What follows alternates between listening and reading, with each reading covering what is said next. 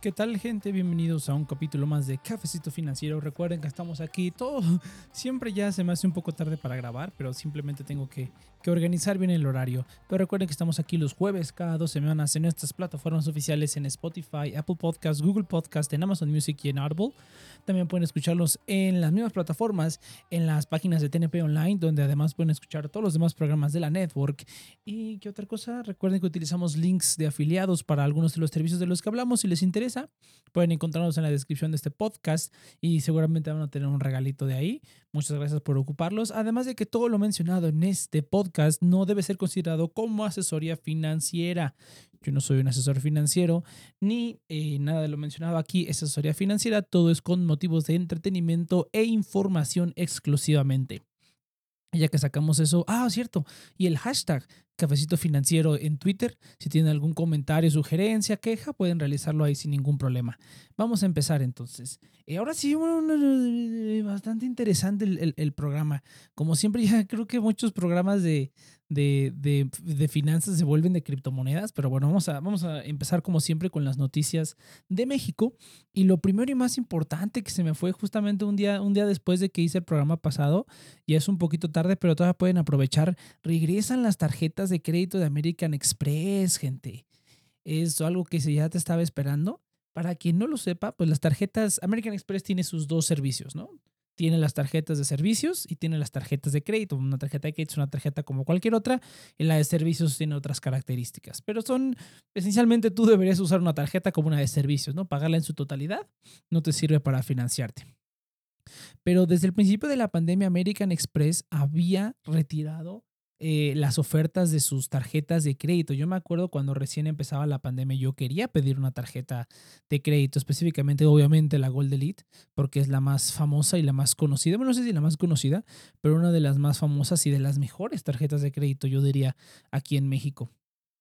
Eh, pues metí mi, mi, mi petición, llené el formulario y todo y al final me la negaron porque me dijeron que ya no había, pero me siguieron ofreciendo sus tarjetas de servicios, ¿no? Eh, y pues yo sí saqué, de hecho tengo una historia chistosa con American Express. Eh, de que me han estado moleste y moleste y moleste desde ya hace muchos años y nunca he sacado una tarjeta con ellos, hasta ahorita evidentemente. Pero hubo un tiempo en el que dije, bueno, está bien, ¿no? Ya no me van a dar la Gold Elite. Eh, sí me dijo el, representante o el agente de ventas, me dijo, no, mira, pues ahorita no está la Gold Elite, pero puedes sacar una de servicios y si la usas bien en seis meses, seguramente te vamos a ofrecer una tarjeta de, eh, una tarjeta de crédito. Yo dije, ah, ok, pues vale, pues la saco, ¿no? Entonces saqué la tarjeta verde, la clásica que le llaman, me parece, de American Express. Y, em, ¿qué? ¿qué iba a decir? Oh, sí, saqué la tarjeta verde, y, pero ¿sabes qué fue lo que, lo que me molestó bastante? Yo sí soy muy, muy, eh, podrían llamarlo exagerado, pero cada vez que hay algo, ah, cuando hay lo que no me gusta, que me molesta un servicio financiero, pues ya no, no lo utilizo, ¿no? Y lo cancelo incluso. Eh, lo que pasó es que yo contraté la tarjeta, hice todo el, el, el asunto, vinieron por las firmas, todo el rollo que tienen que hacer para sacar la tarjeta, ¿no? Finalmente ya quedó hecho y al siguiente día de que saqué la tarjeta y ya la tarjeta ya venía en camino, de hecho, no les miento. O sea, al siguiente día me llaman tres veces, tres veces para ofrecerme la tarjeta. Le dije, no, ya la tengo. Al primero, al segundo le dije, no, también ya la tengo. Al tercero le dije, no, ¿sabes qué? Mejor que no, no me acuerdo si le dije a él mismo que lo quería cancelar o, colgué y llamé a servicio al cliente y la cancelé. Pero la cancelé la cancelé y dije, no, no, este, qué horrible que te estén, que no tengan ahí un sistema de que, oye, este tipo ya pidió una tarjeta, pues ya no lo estén molestando, ¿no? Y casualmente ahora que ya la pedí, que ya me la enviaron, ahora sí no me volvieron a, decir nada, ¿eh? Esta vez yo la, bueno, esta vez yo hice la, petición por internet. También hubo un tiempo en el que eh, quería sacar, iba a ser un gasto más o menos grande, entonces quería aprovechar y sacar la tarjeta de Aeroméxico para, para aprovechar esos puntos. Terminé no haciendo ese gasto, entonces ya no, ya no la pedí, pero me estuvieron hostigando por semanas y semanas y semanas a que terminara, ¿no? Yo no entiendo su trabajo, ¿no? Pero ah, esa vez de la tarjeta clásica, sí me molestó bastante que tres veces después, un día después, tres días, y no nada más es como que yo esté ahí haciendo nada, ¿no? Eh, era un lunes, un martes, o sea, era un día ocupado en el trabajo y pues hay veces que necesito recibir llamadas eh, y pues ver que son American Express un día después de que me autorizaron una tarjeta y que no tienen ninguna manera en su sistema de ver que ya soy cliente y que ya me autorizaron la tarjeta y que pueden dejar de estarme molestando. que, pues, que no tengan algo así, sí es un poco preocupante, ¿no? Si digo, ay, ¿qué, qué clase de sistema utiliza esta gente, ¿no? O sea, eh, disclaimer, yo trabajé en un call center algún tiempo, entonces sé el tipo de sistemas que utilizan eh, en, un, en los call centers. Y pues sí se me hizo como muy molesto y hasta, no, no sé, no sé, simplemente esa gente ya no estaba haciendo su trabajo bien o qué onda. Pero dije, no, no, ya no quiero nada. Y la cancelé. La cancelé y la tarjeta ya viene en camino. Y la tarjeta, de hecho, llegó. la tarjeta llegó, pero pues no, no, no, no servía de nada, ¿no? Ya estaba cancelada.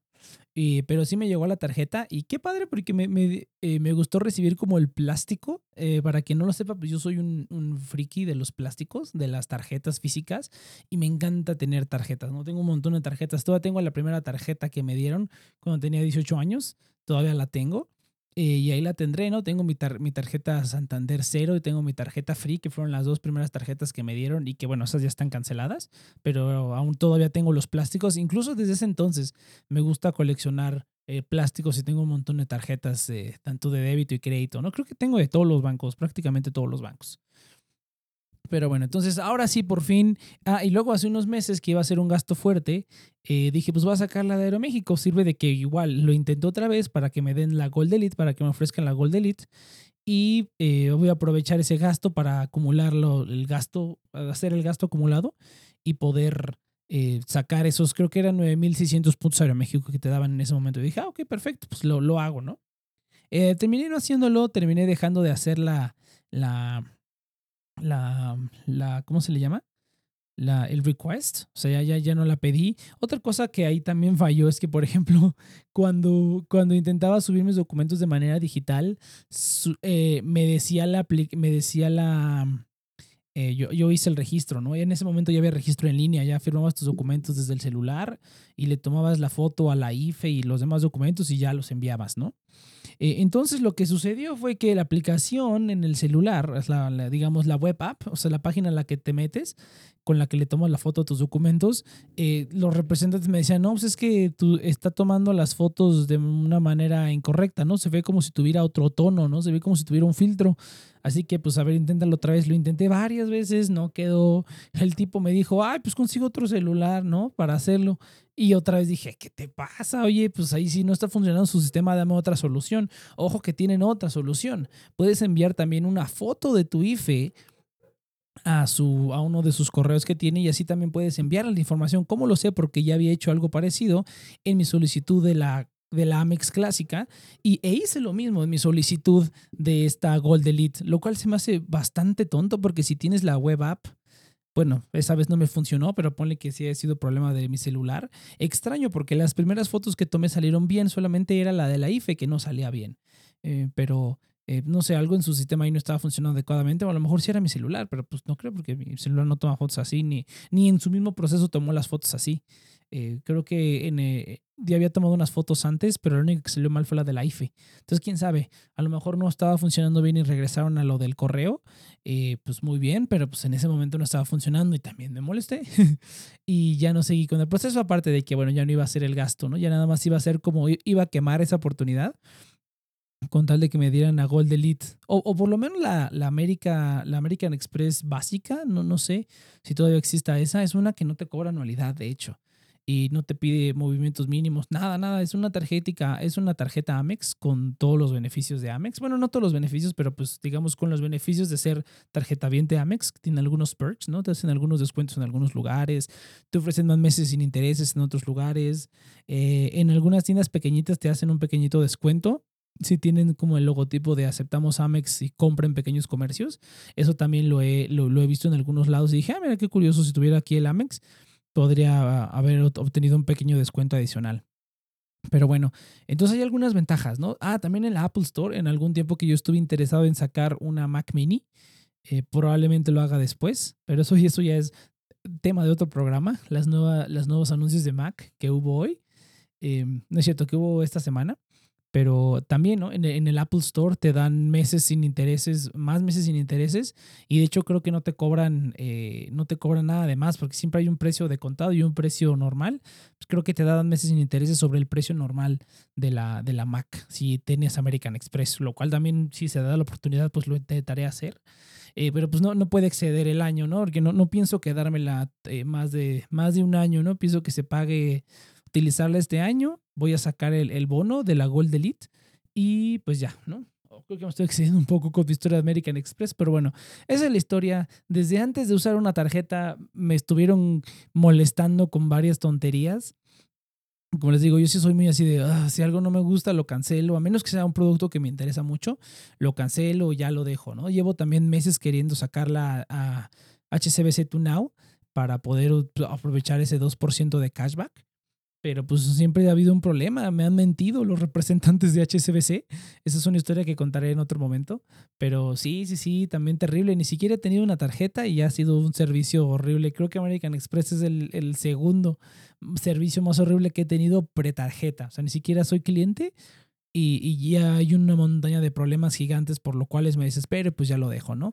Eh, pero bueno, desistí de la HSBC Tunao porque ya con la Gold Elite pues tengo que meter todos los gastos que pueda para llegar al, al threshold, ¿no? Que por cierto, ahorita hay una promoción, eh, están regalando 8 mil pesos en un monedero de Amazon México, eh, pero ojo, aquí pro tip, pro tip, busquen el anuncio en Instagram o en Facebook si te sale un anuncio de la Gold Elite en Instagram y Facebook, eh, ese, si tú sigues ese link, te van a regalar 8 mil pesos. Ahorita normalmente la promoción es de 3 mil. Como a mí ya me la aprobaron y todo, en, eh, la promoción es del 1 al 31 de octubre eh, y utilicé el link que vi en Instagram.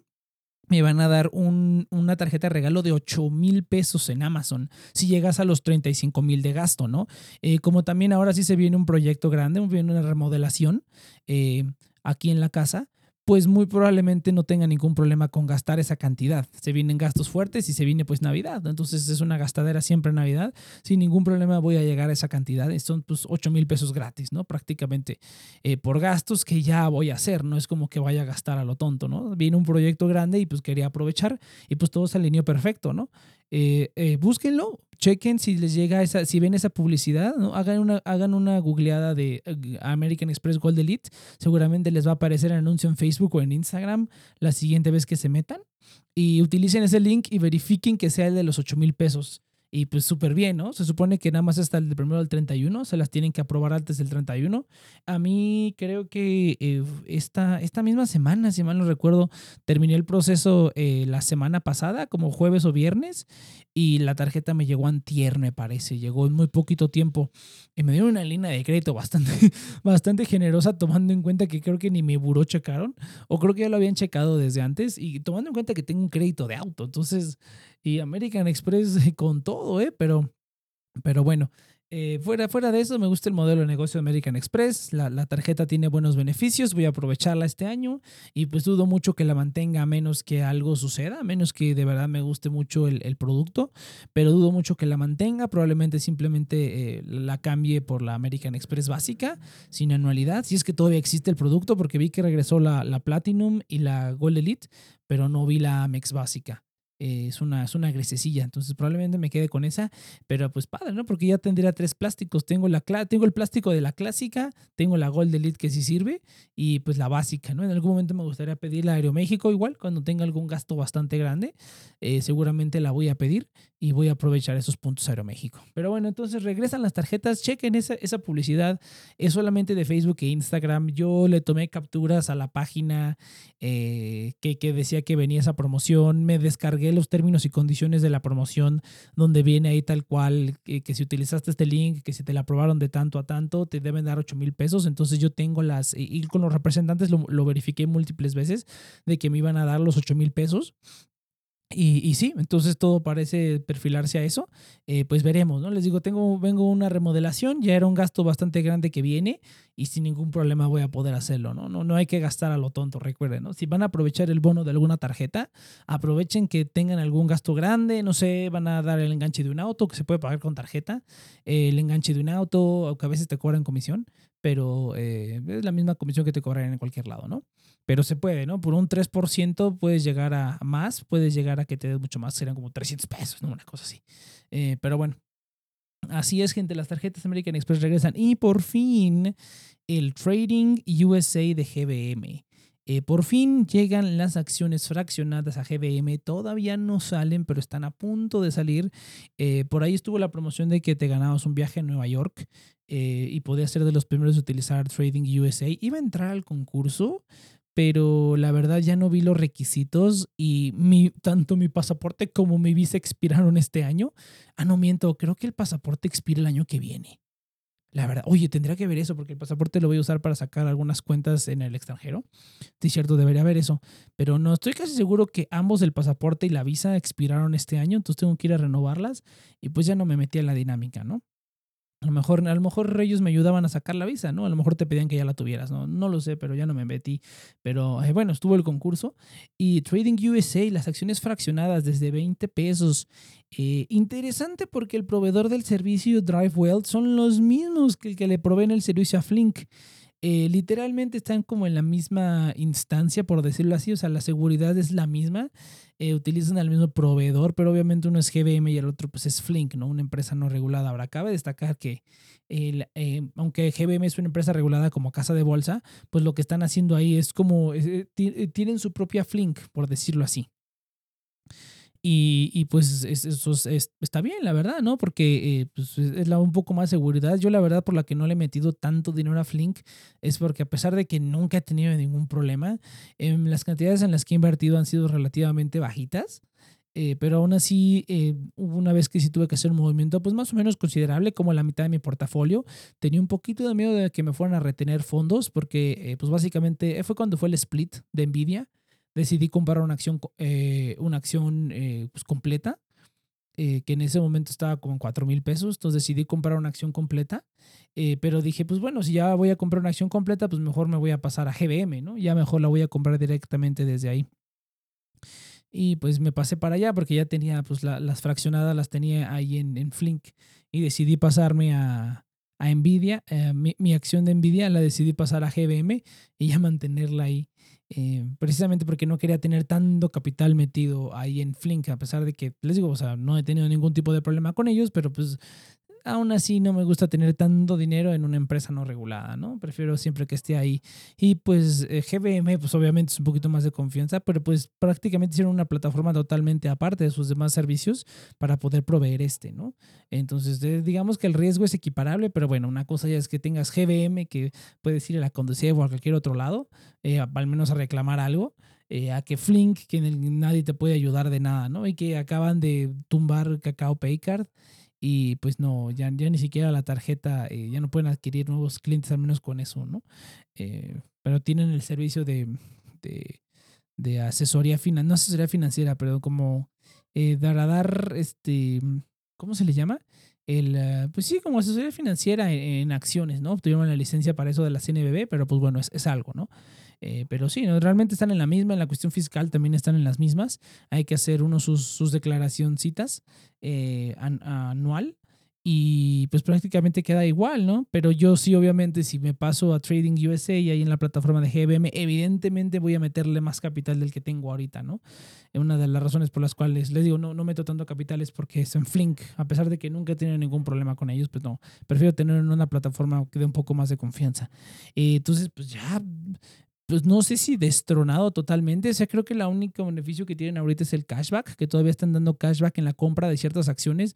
Incluso tú podrías comprar y vender la acción de un día para otro y probablemente vas a poder eh, sacar la ganancia simplemente con el puro cashback, que creo que están dando como 2 o 3% de cashback en algunas acciones, no sé cuáles, ahí está en sus redes sociales.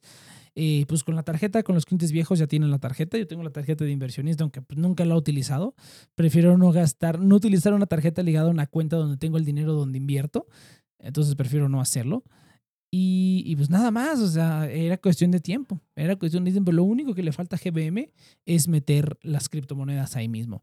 Y creo que sale una posibilidad en el futuro no tan lejano, no nada más como, como mencionaba por ahí Omar Educación Financiera en un video, que estaban viendo si meter em, futuros de criptomonedas en el MEXDER, que también lo veo una posibilidad muy, muy grande, ya que cuando hablemos del ETF de Bitcoin lo vamos a, a tocar más a fondo. Una, una posibilidad muy muy grande de que lo hagan, no, o sea, que directamente las compres ahí. O sea, si ya algunos brokers como Public eh, o Robin Hood, ¿no? El, el, Robin, el innombrable Robin Hood. Si esos brokers ya tienen acciones fraccionadas, ya tienen eh, otros servicios financieros y aparte puedes comprar criptomonedas ahí directamente, a lo mejor no les pido que tengan una wallet, ¿no? No, no quiero tener una wallet ahí en, en GBM, pero si puedes comprar y vender criptomonedas estaría excelente. Obviamente conlleva una regulación más, más de, elaborada, ¿no? Pero pues realmente es lo único que les hace falta. Es lo único que les hace falta para tener todos los servicios financieros. A lo mejor si tuvieran una plataforma de trading o de opciones, algo muy parecido, o no sé si la tengan, ¿eh? ahí sí no, no, no, no sé si tengan una plataforma de trading como por ejemplo TD Ameritrade, que tiene una de las mejores plataformas de trading de opciones que hay. Oye, por cierto, tengo que contactarme con ellos porque no me ha llegado mi paquete de bienvenida de TD Ameritrade y ya lleva mucho tiempo la cuenta abierta. Pero bueno, veremos, veremos. Eh, pero sí, o sea, ya era cuestión de tiempo, ya está aquí gente que yo sepa todavía nadie lo puede probar, pero pues ya está más que confirmado que así va a funcionar. Vi el video de Omar Educación Financiera, le han de haber dado pues, un acceso, un early access. y se ve muy bien, bastante bien, bastante sencilla. Eh, como debe de ser. No creo que haya que complicarse mucho, pero estaría padre para la gente que le guste, ¿no? Meter las órdenes de límite, stop loss. Yo siempre compro a mercado generalmente, aunque termino pagando más comisiones, sobre todo en criptomonedas, pero pues prefiero, prefiero ser maker. Prefiero ser taker, pero, perdón, creo que eso es taker. Maker es cuando son órdenes de limitadas. Pero así es, muchachos. Así es como está el asunto. Y vamos con las noticias. Bueno, con el siguiente tema que ya muchos se les olvidó, pero pues el día de mañana puede que haga un ruidito. De hecho, puede que a lo mejor hoy en la madrugada eh, se empiece a poner intensa el asunto. Y es Evergrande. Eh, para quien no lo recuerde, pues ya saben, la mobiliaria china que básicamente, inmobiliaria china que básicamente hizo un esquema Ponzi con el, eh, unos papelitos que decían te debo, te pago con estas, con estas propiedades. Eh, siguen los problemas. Ya han pasado, el programa pasado lo dije, no me acordé de los nombres, la verdad, pero ya van como unas dos o tres o incluso más inmobiliarias chinas que ya cayeron en default, ya no pagaron sus deudas y están en la quiebra prácticamente.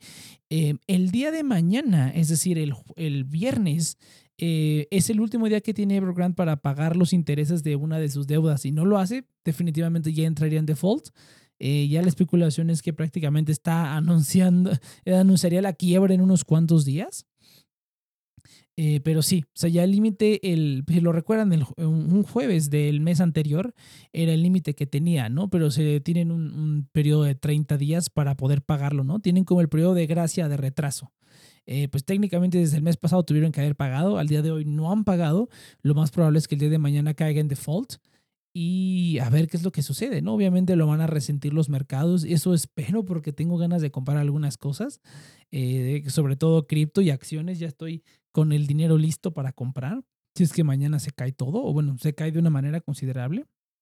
Pero bueno, eh, yo creo que nada más anuncio, o sea, con el anuncio formal del default, puede que sí tengamos una, haya una caída considerable, o, quién sabe, ¿no? Como, como todo siempre es especulativo. Eh, pero bueno, atentos a Evergrande porque sigue habiendo secuelas, siguen cayendo y pues veremos qué es lo que sucede, ¿no? Ahí la situación que hablábamos en el programa pasado eh, sobre la deuda corporativa que tiene eh, Tether eh, como backing de su USDT y yo siento que se va a venir feo para USDT y hablaremos cuando venga en criptomonedas, cuando hablemos de criptomonedas, pero atentos al default de Evergrande que esto todavía no se acaba, ¿no? Puede que todavía le faltan todavía varias semanas o incluso meses para que caiga, caiga bien caído. No hemos visto como el punto más bajo de esto, creo yo, pero pues nada más algo a considerar. Eh, y hablando de Evergrande y de cosas internacionales, vamos ya al apartado de cripto, gente vamos a pasar a hablar de cripto. Las noticias rápidas, ya se lanzó AVE en AVAX. Ya puedes obtener, eh, meter tu AVAX ahí, meter tus stablecoins y recibir recompensas en AVAX. La última vez que vi estaban dando un rendimiento como del 14% en AVAX. Nada mal, nada mal. Em, la verdad es que no está nada mal. Y sí, yo realmente también estoy, eh, pues no diría muy metido, pero ya tengo varios, varias compras que voy a hacer en el, en el ecosistema de AVAX porque me interesa sacando esos, esos jugosos rendimientos ahorita que están buenos. Me parece, ¿dónde es? ¿En, en Benki? O no me acuerdo en qué plataforma, una plataforma de lending, te están dando eh, rendimientos negativos, o sea, te están pagando por, por, pedir dinero prestado, ¿no? Está viendo como un airdrop. Eh, causó que un poquito el valor de la moneda bajara. Yo tenía un precio promedio de 60, estuvo en los 55, creo que fue el punto más bajo que lo vi esta semana. Quería comprar en ese momento porque o sea, va a ser una compra más de AVAX y ya lo voy a meter, eh, voy a meter a Trader Joe. Ahí voy a, me encanta ese nombre, Trader Joe, super tienda, ¿eh? eh pero, ah, me voy, a pedir, me voy a meter ahí en Trader Joe. Ya estoy moviendo la gran mayoría de mis fondos, los estoy moviendo a DeFi. Eh, ya me estoy alejando cada vez más de los, de los eh, ¿cómo se llama? De los Centralized Exchange ya quiero meter, pues la, por lo menos todo el stablecoin que tengo, que es la gran mayoría de todo, eh, dejarlo en DeFi y el resto de mis monedas, de mis tokens, y sí tenerlos en un exchange, eh, pues el, en el mejor postor, ¿no? Eh, ahora estoy con OKX, pero FTX también me tuvo enamorado cuando estuve haciendo, estuve metiendo varias, lo hablaremos en el update de los portafolios, ¿no? Pero estuve metiendo varias, varias monedas a Radium. Y no, terminé enamorado de FTX. Si solamente aceptaran Ripple, eh, como medio de cambio porque no aceptan Stellar, que es el que otro que más utilizo, y Ripple sí aceptan, pero necesitas KYC nivel 1 para poder utilizar Ripple. O bueno, no sé si uno o dos, pero uno más arriba del que tengo, ¿no? Yo ahorita simplemente di mi nombre, di algunos datos. Eh, no me gusta hacer full KYC. Eh, prefiero quedarme, o sea, no me gusta subir imágenes de mis, de mis identificaciones, ya sea pasaporte o IFE. Usualmente uso la IFE porque la IFE no le sirve de nada. El pasaporte en caso de un hackeo es el que les podría, podría hacerme más daño, entonces usualmente doy la IFE en, las, en los eh, exchanges. Eh, pero prefiero no hacerlo. Y si puedo evitar hacerlo, pues lo hago, ¿no? Ya creo que el, el, programa anterior les dije que saqué todo de Binance, dejé nada más un par de cosas. Ya me quedé, eh, me voy a quedar nada más en, Ahorita los estoy utilizando son KuCoin, OKX y FTX. Y con de FTX quedé enamorado. Y sobre todo del, del, de Solana. ¿no? ¿no? No, había hecho transacciones en Solana. Apenas me metí.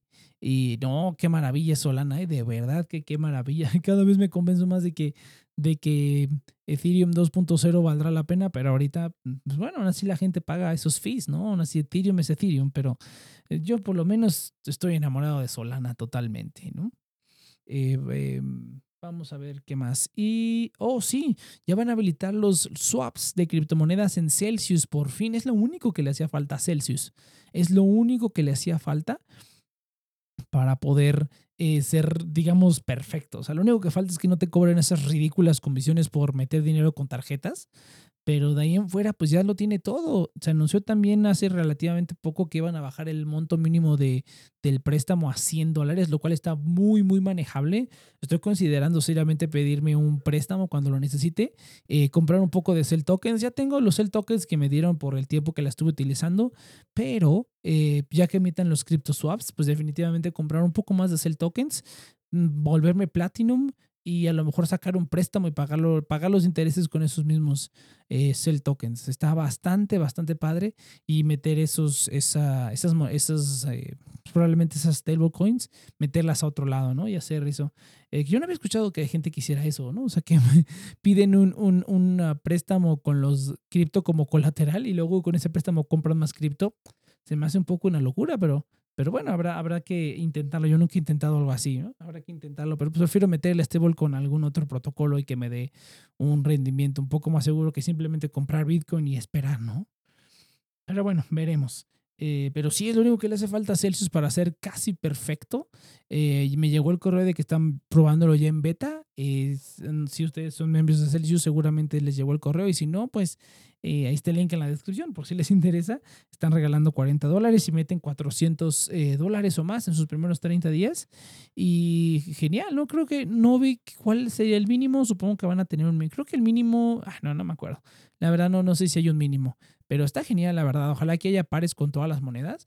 Nexo también se puso las pilas con los pares de monedas. Eh, ya lo único que me falta es que agreguen el, el top-up y el withdraw de Solana. Y ya va a ser el lugar perfecto, ¿no? Para poder meter el Solana y sacarlo fácilmente, que ahorita se ha vuelto para cualquier otra moneda, ¿eh? Por lo menos para Polkadot y para Cardano. Eh, es donde meto mi dinero, lo convierto y luego lo retiro, porque hacerlo desde, un, desde cualquier otro exchange eh, está saliendo carísimo, están cobrando un cardano completito de fee, ¿no? Y bueno, ahorita con el nivel que tengo, pues todavía pagar un cardano completo como que sí me duele, ¿no? sí me duele un poquito el codo pagar un cardano completo por, por hacer la transferencia y prefiero hacerla a través de Nexo, donde para quien no lo sepa, los retiros, eh, tienes un retiro gratis al mes, dependiendo de tu nivel, tienes hasta cinco retiros gratis al mes. Y pues yo hace, también hace cierto, compré un poquito de Nexo para por fin subir mi nivel. Lo metí al plazo más alto, qué buena onda, porque subió como 30% desde que lo compré, pero lo metí al plazo de 12 meses están dando 12%. Dije, sí, pues eso seguramente no lo voy a vender, porque para mí vale más esos retiros gratis en Polkadot y, eh, y Cardano. O sea, eh, eh, ahorro más dinero teniendo retiros gratis de Cardano y de Polkadot y de vez en cuando utilizo el de Ethereum y el, de Bitcoin. O sea, me sirve más los retiros gratis de esas monedas que son las que tengo. Bueno, solamente tengo Ethereum y Bitcoin ahí, pero Cardano y Polkadot solamente es como mi exchange, prácticamente Nexo es mi exchange. Y entonces, bastante, bastante bien, la verdad. Eh, eso también, la multa Tether, que eso va muy relacionado con lo demás que vamos a, a estar hablando. Eh, lo multaron porque pues, no, no, no, han esclarecido la cuestión del backing. No me acuerdo con cuántos millones los multaron. Y les digo, la situación de Tether va de mal en peor, muchachos. Esto sí es, bueno, yo personalmente no confío para nada en Tether. Antes de saber exactamente cómo, cómo funcionaba el asunto, pues sí tenía Tether, o sea, USDT.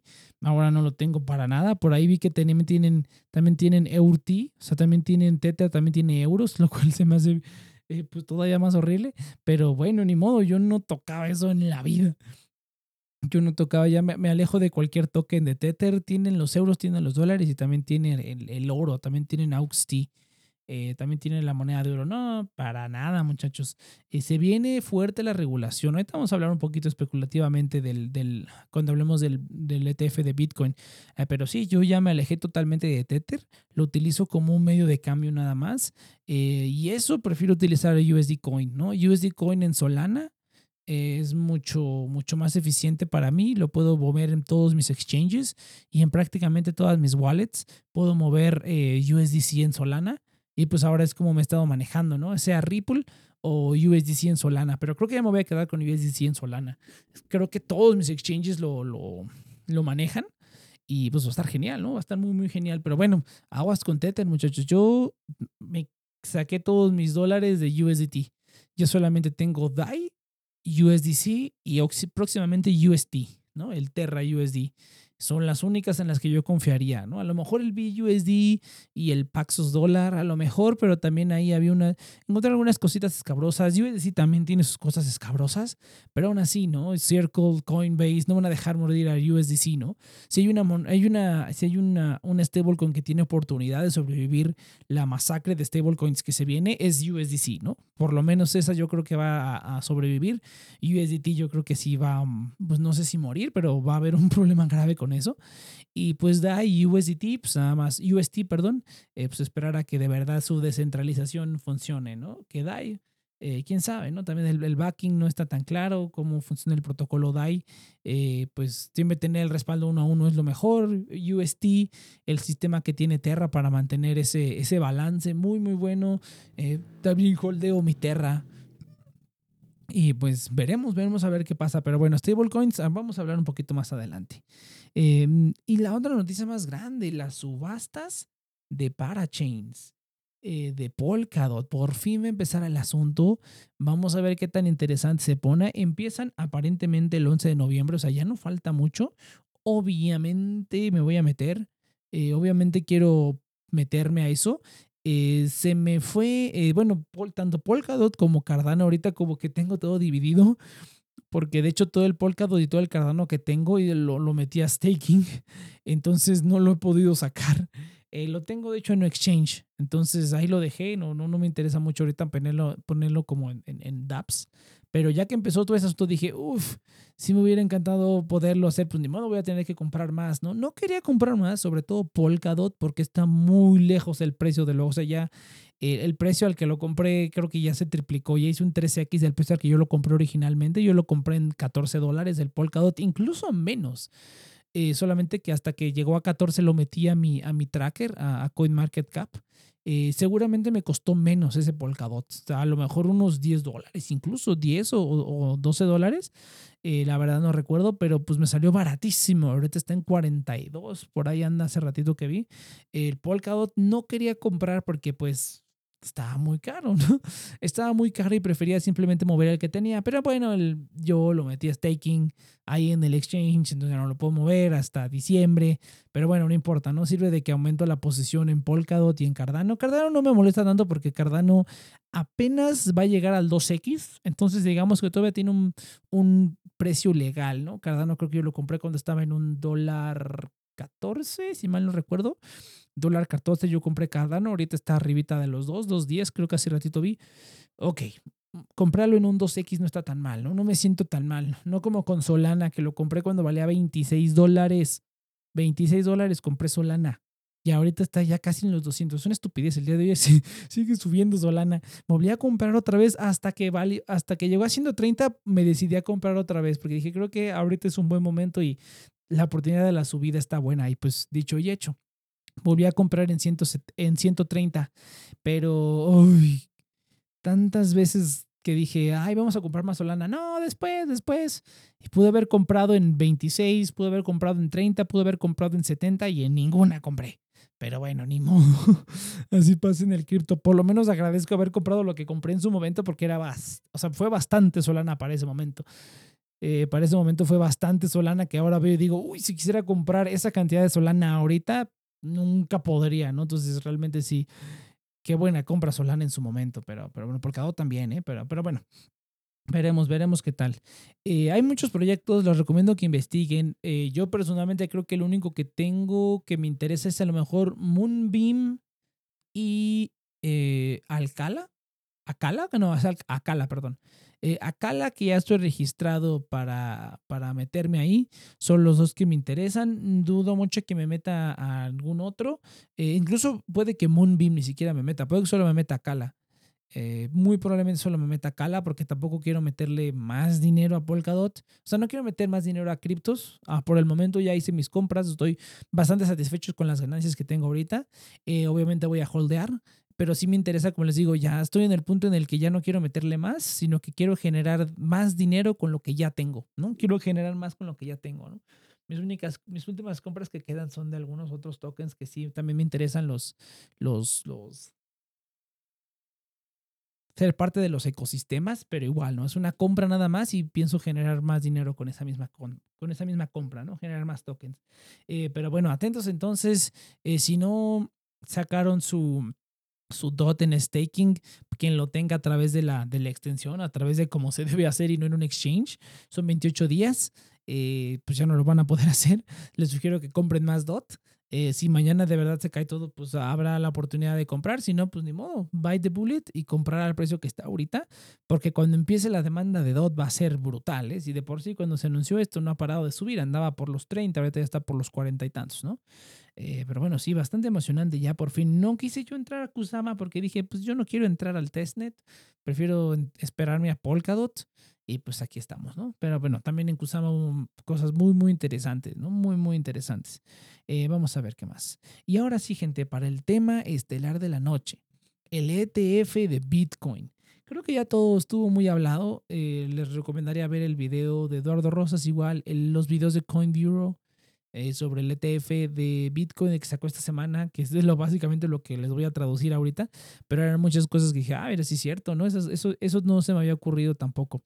Pero bueno, ¿cuál es el, el, rollo del ETF? Esto ya les digo, ya está muy mencionado, entonces vamos a nada más hacerle como un brush off rapidito. El ETF es un instrumento que permite a muchas instituciones invertir, ¿no? Entonces, muchas instituciones que por cuestiones legales o por cuestiones de que no pueden tener el Bitcoin, simplemente no lo pueden, pues, custodiar eh, su mejor opción es comprar un, ETF.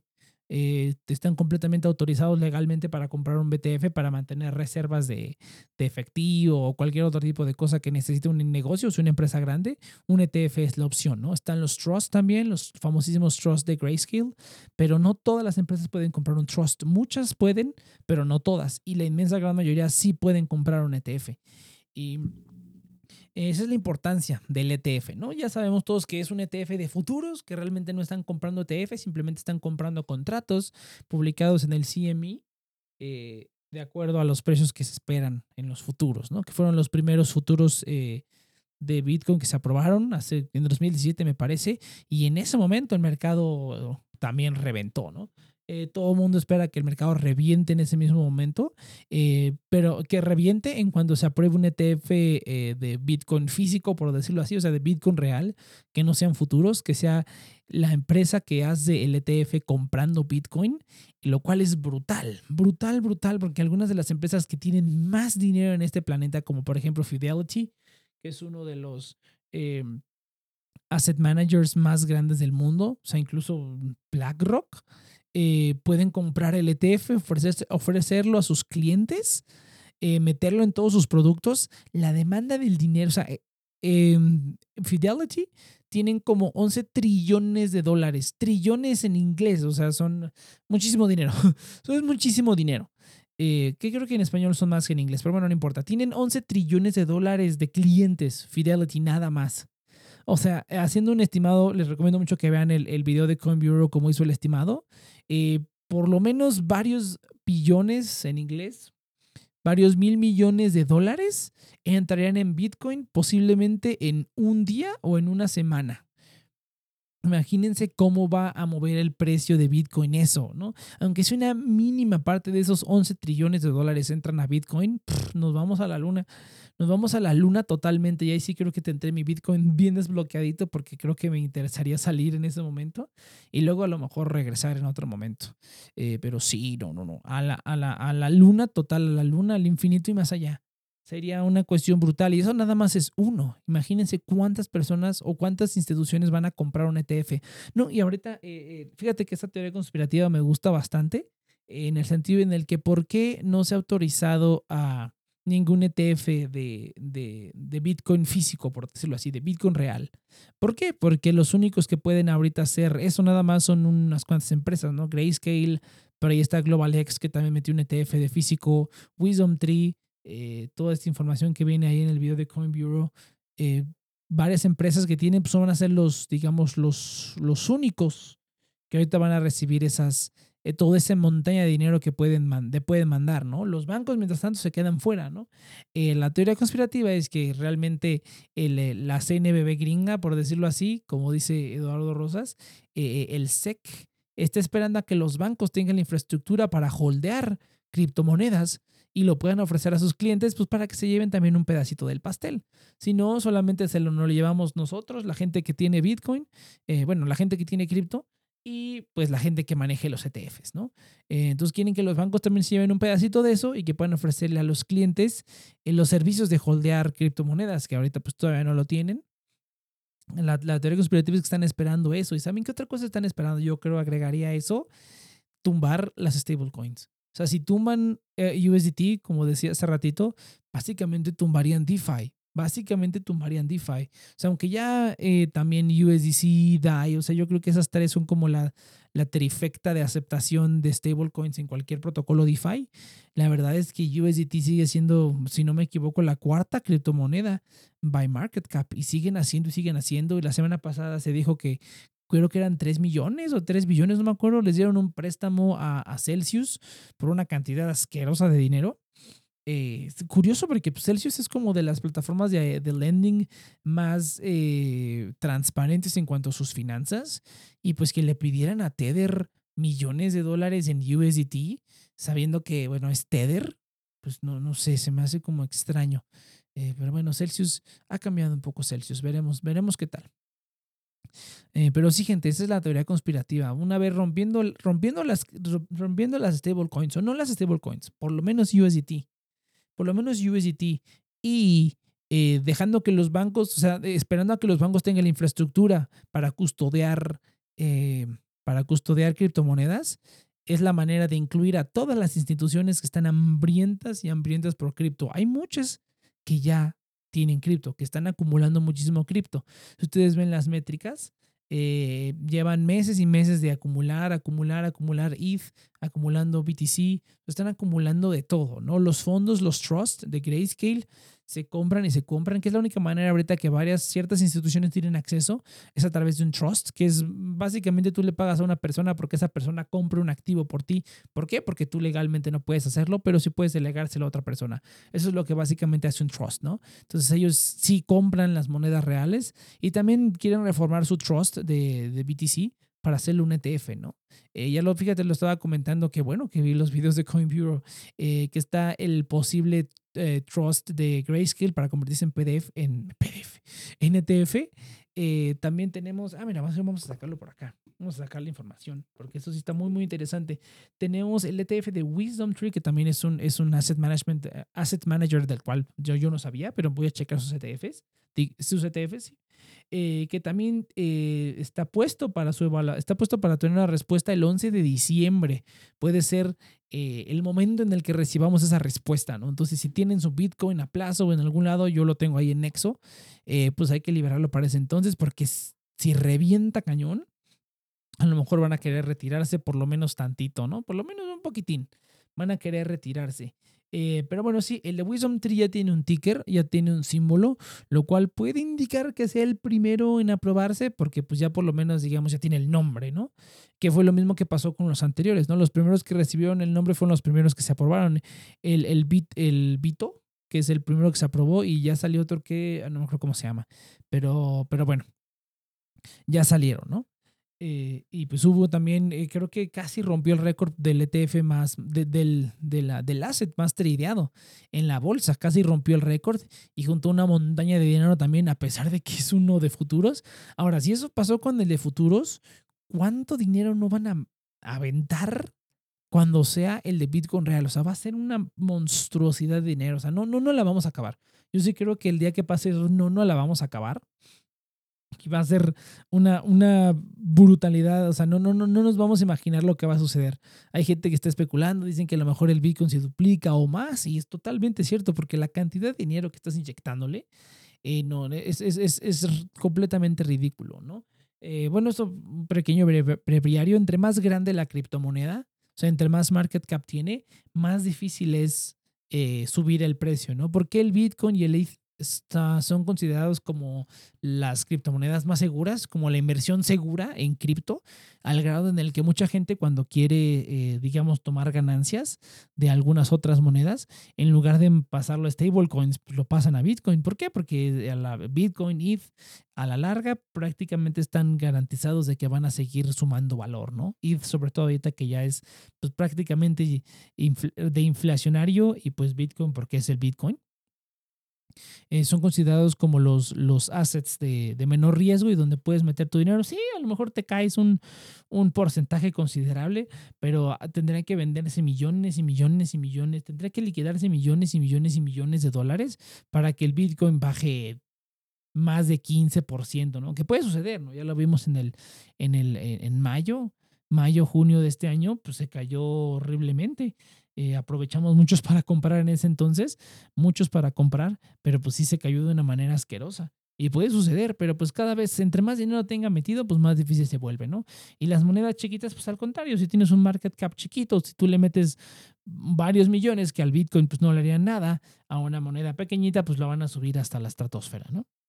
Eh, pero bueno, sí, yo creo que eh, cuando pase eso no la vamos a acabar. Entonces, 11 de diciembre es la fecha tentativa en la que podría aprobarse este ETF. No sé si ese mismo día empieza a tradear, pero pues un día muy cercano probablemente. Pero el 11 de diciembre es el día que tenemos más, más próximo, ¿no? Todavía estamos bastante lejitos, eh, pero bueno, para que tomen sus precauciones. Y el siguiente ETF que a lo mejor tiene la opción de ser aprobado, que es el de Global X. Global X sí los conozco, tiene algunos ETFs bastante, bastante interesantes.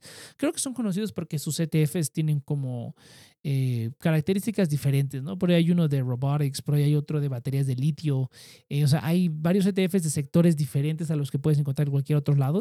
Los que a mí más me gustan son los de REITs y el de superdividendos, que tienen unos, unos rendimientos asquerosos, pero las comisiones son igual de asquerosas. ¿no? Estamos hablando de rendimientos del 10-12% por ahí, pero las comisiones son como del 1, 1.5%. Pero bueno, para el rendimiento que te dan, yo creo que totalmente justificable que tengan a mucha gente trabajando en ellos y me van a dar un rendimiento de ese tamaño, ¿no?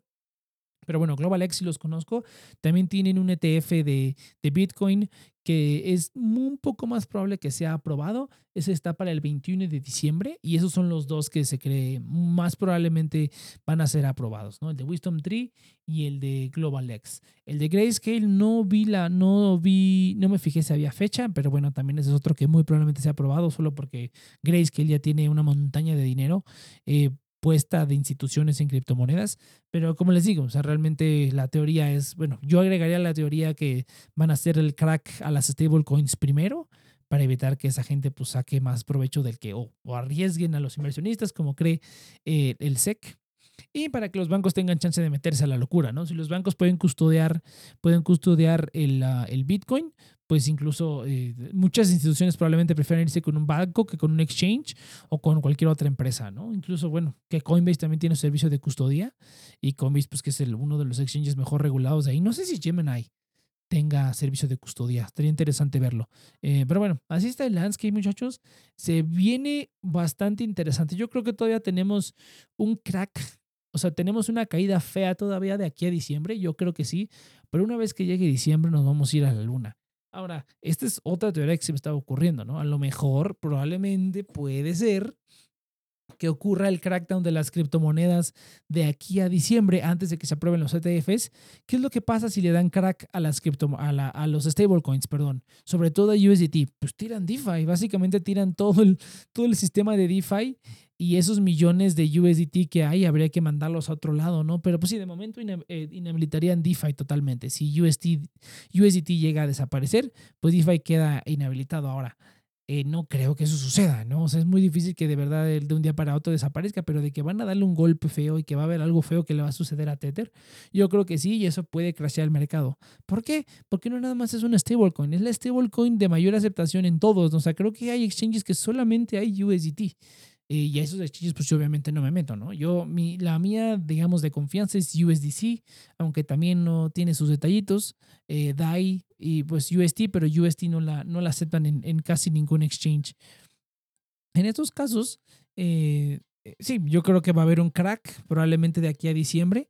Eh, en las stablecoins, que es lo que ya lleva meses diciendo Estados Unidos que va a hacer. Obviamente eso solo es en Estados Unidos, eh, pero pues afecta a todo el mercado global, ¿no? Si es que le dan crack, porque y Tether me parece está en Estados Unidos, está ubicada la empresa y ahí sí la verdad no me acuerdo exactamente, pero bueno, ya le tienen ganitas de ese montón y Tether lo único que hace es darle pretextos y pretextos y pretextos. Entonces yo creo que sí va a haber un crack de aquí a diciembre y es cuando van a aprovechar las instituciones y todos para poder comprar, para poder meterse y ya que aprueben el ETF o los ETFs, y estos son los de Bitcoin nada más. Ya una vez que tengan aprobación, lo siguiente que van a hacer va a ser meter ETFs de ETH, meter ETFs de todo. O sea, incluso ya vamos a ver ETFs que van a tener varias criptomonedas, stablecoins. O sea, va a ponerse bastante interesante. Incluso ya si tú eres un inversionista, tienes un ETF de estos en la bolsa, a lo mejor vas a preferir meter todo en ETFs que andar comprando las monedas individualmente, ¿no? Y esto solamente va a subir la demanda por las monedas. Obviamente diciendo o sea, suponiendo que van a ser ETFs reales, ¿no? Que tengan que ir a comprar las monedas directamente a un exchange, eh, pues las instituciones van a empezar a dominar prácticamente. Es lo que se viene en cripto, ¿no?